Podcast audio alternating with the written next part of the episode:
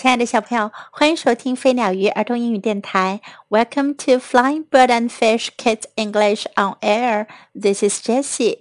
今天 Jessie 老师要为你讲的故事是《Best of Friends》最好的朋友。这是个关于两只小猫咪的故事。一只小猫叫做 Tiger，还有一只叫做 Lily。Tiger and Lily were enemies. 泰戈和莉莉是敌人。If Tiger hissed, Lily hissed。如果泰格嘘嘘发出声音，莉莉也会嘘嘘起来。If Lily got to the food first, Tiger hissed。如果莉莉先去吃东西了，泰格就会嘶。If Tiger got to the food first, Lily hissed。如果泰格先去吃东西了，莉莉也会嘶。If Tiger played with a toy, Lily hissed。如果泰格玩起了玩具，莉莉就会嘘起来。If Lily played with a toy, Tiger hissed。如果莉莉去玩玩具，泰格也会很生气。If Lily was fast asleep, Tiger had great fun waking her up。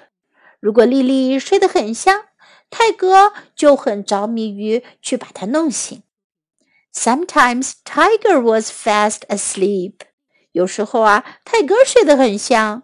Lily had great fun waking him up。莉莉也不亦乐乎的去吵醒他。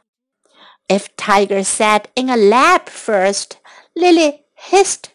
如果泰格先坐到谁的膝盖上去的话，莉莉就很生气的发出嘘嘘声。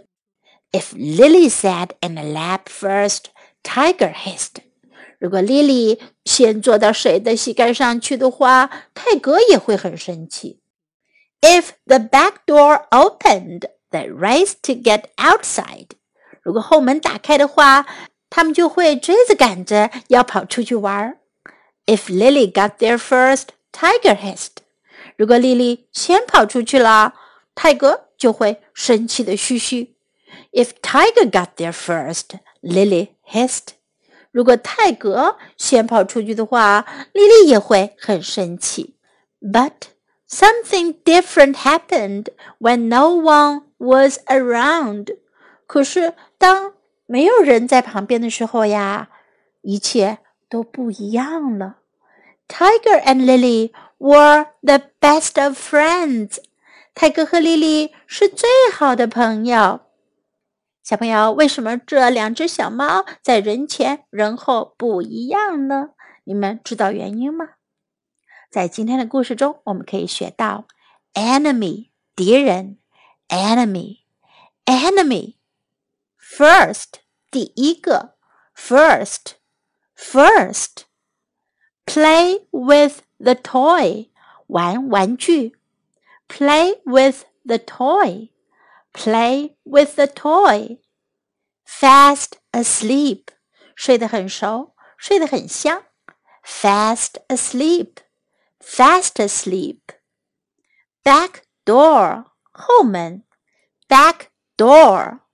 Back door when no one was around，没人在的时候。When no one was around. When no one was around. Now let's listen to the story once again. Best of Friends, written by Catherine Page, illustrated by Kaori Tajima. Tiger and Lily were enemies. If Tiger hissed, Lily hissed. If Lily got to the food first, Tiger hissed. If Tiger got to the food first, Lily hissed. If Tiger played with the toy, Lily hissed. If Lily played with the toy, Tiger hissed. If Lily was fast asleep, Tiger had great fun waking her up. Sometimes Tiger was fast asleep. Lily had great fun waking him up. If Tiger sat in a lap first, Lily hissed. If Lily sat in a lap first, Tiger hissed. If the back door opened, they raced to get outside. If Lily got there first, Tiger hissed. If Tiger got there first, Lily hissed. But something different happened when no one was around. Tiger and Lily were the best of friends. The end of the story and time to say goodbye.